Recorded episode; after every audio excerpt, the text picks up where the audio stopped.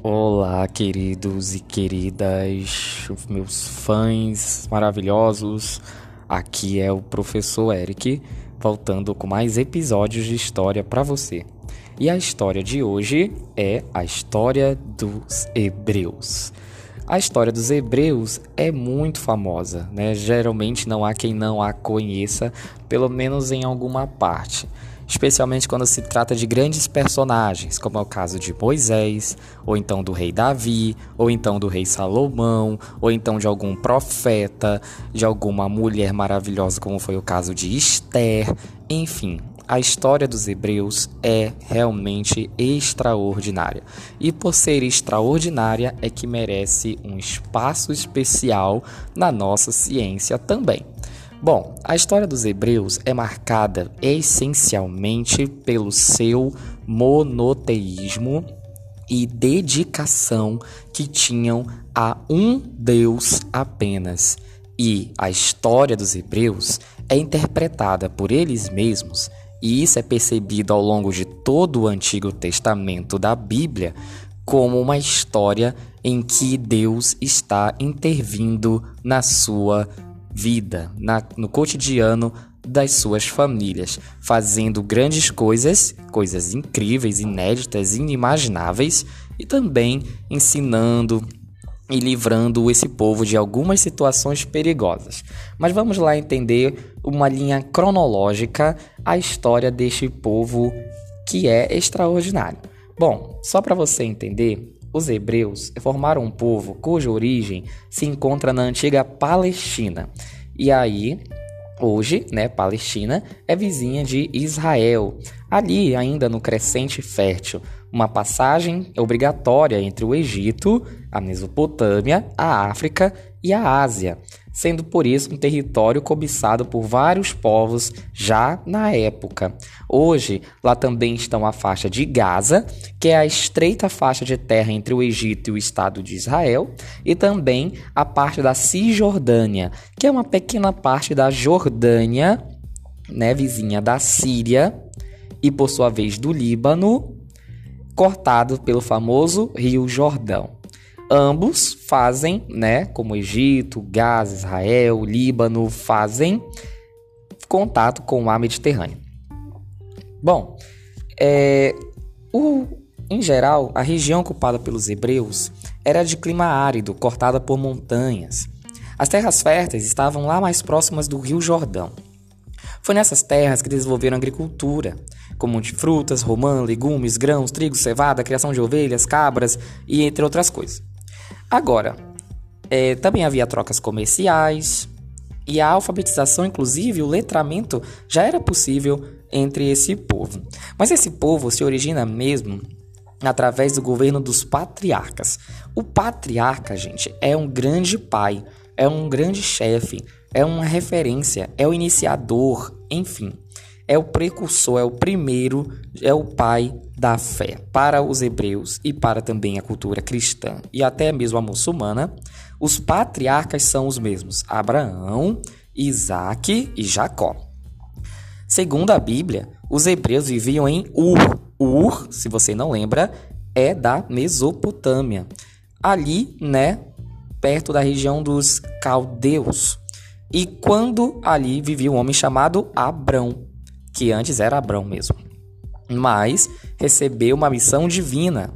Deveria conduzir a sua descendência para Canaã, que é a terra que ele acabou chegando, interpretando como a terra prometida.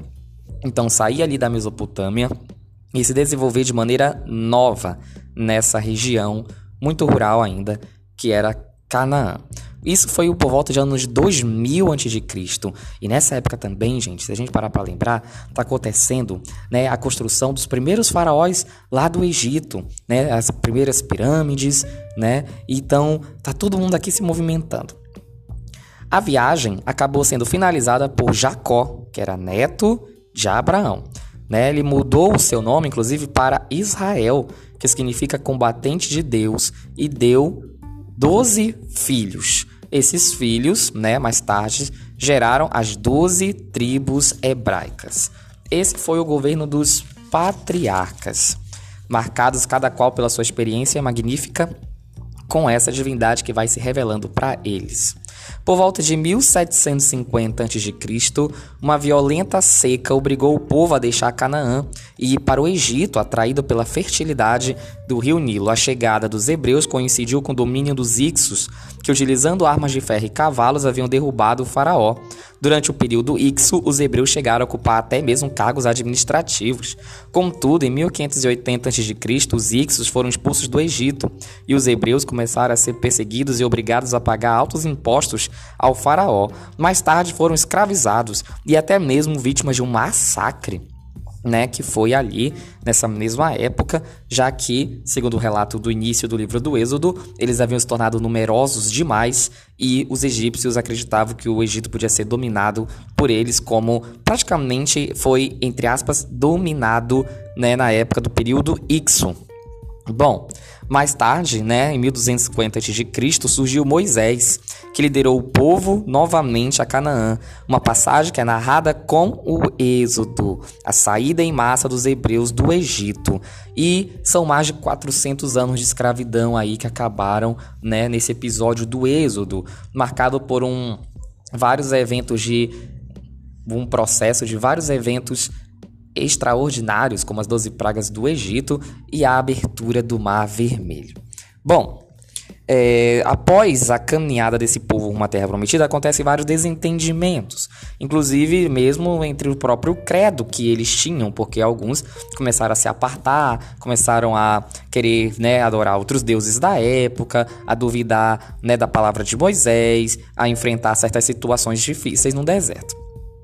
E por isso vem a segunda parte da etapa dessa história, que é o governo dos juízes. Não entenda juiz aqui como aquele membro do poder judiciário que é capaz de julgar né, qualquer situação, né? Não entenda dessa forma ainda, mas entenda o juiz do povo hebreu como aquele que vai praticar a justiça maior entre o povo vai ser visto como um referencial no meio do povo. Esse juiz vai ser interpretado como aquele que aplica a justiça naquela época, de acordo com os costumes e a religião da época, e também né, vai reorientar esse povo para o credo que estava lá né, em crise. Então, essa volta para Canaã levou mais de 40 anos por causa de tantos conflitos entre, inclusive, outros povos, como foi o caso dos cananeus, que era um povo que habitava também o antigo província de Canaã, e os filisteus, que estavam no sudoeste de Canaã, ocupando uma parte da costa mediterrânea. Bom, para combatê-los, né, os, os, hebreus começaram a formar comandantes militares, chefes religiosos, que eram escolhidos pelas tribos para liderar o povo. Então, esses líderes acabaram sendo conhecidos como juízes. De todos os juízes, o mais conhecido com certeza é Sansão, né, cuja força lhe foi né, atribuída por Deus de maneira extraordinária e né, foi arrancada por Dalila, a quem ele acabou se apaixonando, e ela era filisteia, né? Inclusive, ela cortou o cabelo dele, né? Que ele tinha um cabelo enorme. De acordo com a Bíblia, né? Dalila estaria a serviço dos filisteus e Sansão perdeu o cabelo, né? Que era o maior símbolo da sua autoridade como juiz. Né, deixou que acabou se acontecesse, foi enganado pela mulher, enfim, né? Ele acaba perdendo também a sua força que ele tinha, né, com o povo né, preso, né, acabou libertando o povo das mãos dos filisteus ao recuperar sua força de uma maneira extraordinária após uma oração que ele fez na prisão e derrubando o templo né, dos filisteus, né, onde ele né, acabou se sacrificando e todos os outros morreram junto com ele, libertando assim um povo daquela opressão. O último juiz dessa época foi Samuel que foi inclusive aquele que vai fazer a transição para outro tipo de governo, que é o governo dos reis, tá? Então Samuel, que inclusive era criança quando começou a sua consciência de profeta, como aquele que vai ser juiz também, obedecendo a Deus, segundo o texto bíblico, disse: Eis aqui o homem, este reinará sobre o meu povo. Ele estava se referindo a Saul, que seria o primeiro rei dos hebreus, para formar aí um povo mais coeso, apesar de que ser rei naquela época e dada a cultura daquela época, escravista e tudo mais, e o histórico daquele povo, é, seria muito complicado, mas Samuel disse não, vamos fazer aqui as coisas organizadas, né? Então a missão de Samuel foi para com Saul foi essa. Após sua coroação, Saul centralizou o poder político e combateu os filisteus. O governo de seu sucessor, Davi, caracterizou-se por ser um grande desenvolvimento econômico. Ele também derrotou outra revolta dos filisteus. E após vencer o gigante chamado Golias, transformou Jerusalém em capital do reino. Né? Davi foi até um grande rei que teve até um sonho de fazer um templo muito grande para né, que os hebreus pudessem exercer bem a sua fé. O que foi concluído por Salomão, que era filho de Davi. Assumiu o poder após a morte de seu pai. Ele construiu o templo de Jerusalém, na qual, segundo a tradição, foi até depositada a Arca da Aliança, que tinha lá dentro consigo as tábuas ou então os dez mandamentos, né, que era a base espiritual e política social desse povo. A vara que Moisés havia utilizado durante a passagem do Êxodo, o que seria o instrumento que fez os milagres ou os prodígios que a Bíblia conta, e o maná, que era uma espécie de alimento que era encontrado pelos hebreus no deserto e que seria providência divina para eles. Diferente do toda a quantidade de maná, este específico dentro da Arca da Aliança não se desfazia. Então, ali realizou grandes obras, como palácios e fortificações. Incentivou o desenvolvimento comercial, parecia um momento de estabilidade. Para custear tudo isso, inclusive manter a sua corte luxuosa, ele aumentou os impostos sobre a população. Instituiu o trabalho obrigatório e até mesmo a escravidão, o que provocou um grande descontentamento popular, porque o povo não queria exatamente também ficar naquela condição né, e praticar a escravidão também. Mas após a sua morte, né, a baixa popularidade e as rivalidades entre todas as tribos provocaram a divisão, um cisma, podemos dizer assim, do povo hebreu em dois reinos o de Judá, ao sul, tendo como capital Jerusalém, e o de Israel, ao norte, com a capital em Samaria. A divisão enfraqueceu muito o povo hebreu, que enfrentou sucessivas invasões e dominações. Em 722 a.C., os assírios, que se você não lembra, era um povo que fazia parte da Babilônia, conquistaram o reino de Israel. Então, né, desceram da Mesopotâmia, que é vizinha a Israel, chegaram lá a Fenícia e invadiram o reino de Israel.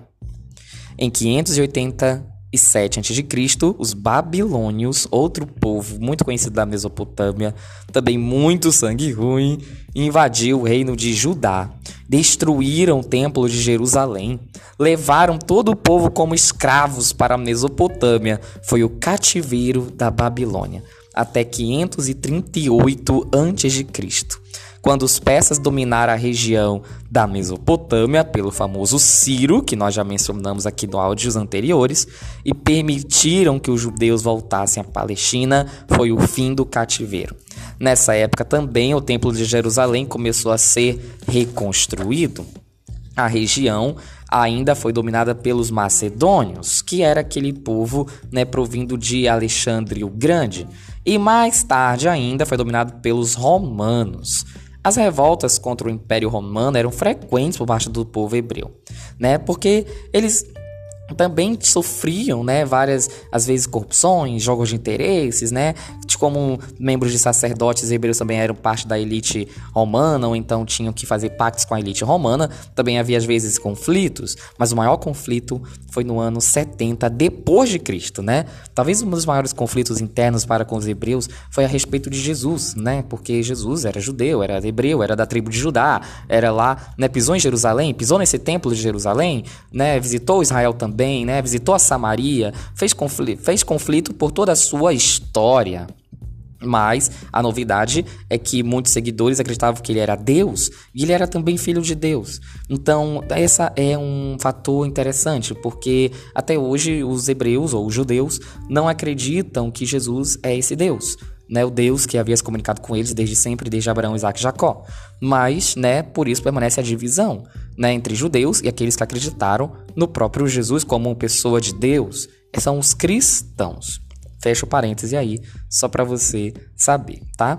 A maior revolta, contudo, que aconteceu contra os hebreus por parte dos romanos foi no ano 70, porque sob o comando do general Tito, que inclusive se torna imperador no lugar de seu pai Tibério, o exército romano sufocou uma rebelião, destruiu o templo de Jerusalém novamente e dispersou o povo grego. É a diáspora judaica. Não ficou muita coisa desse templo, não. Somente uma, uma parte chamada Muro das Lamentações. Em 135, o imperador Adriano sufocou uma nova revolta e até promoveu outra diáspora. Desde então, os hebreus ficaram muito submissos a, aos outros povos, como uma nação sem pátria, culturalmente unidos pela língua, pelos costumes, mas né, vivendo de várias e várias situações que se estendem e é difícil conter tudo no áudio só. Somente após o término da Segunda Guerra Mundial, lá em 1948, em razão do genocídio que sofreram por parte dos nazistas e com a criação da ONU, foi criado o Estado de Israel, lá na Palestina, correspondente às regiões que os patriarcas moravam. Contudo, esse fato gerou um sério conflito com os palestinos, que eram, né, maioria muçulmana, e se estende por décadas e ainda hoje não foi solucionado. Bom, apesar de toda uma história cheia de lutas, conflitos e sofrimentos, eles tiveram muitas conquistas, e não só no plano divino, como eles acabam interpretando muito, mas também como aquele plano cultural. Então, graças a eles, né, existe um grande livro hoje chamado Bíblia também, né? Graças a eles também muito, relato da cultura antiga foi contada, foi preservada. Eles entraram em contato, eles praticavam um grande comércio. Além disso, também as artes, eles faziam é, diversas é, poemas, como cânticos é, dos Salmos, o Cântico dos Cânticos, são atribuídos aos reis de Davi e Salomão, né? E do ponto ainda é, religioso, né? Todas as as questões relacionadas à crença em um único Deus é que se prosseguiu com o maior legado na tradição oral. É isso, queridos e queridas. Voltamos depois com mais novidades, novos áudios. Espero que você tenha gostado. Compartilhe, por favor, e até a próxima.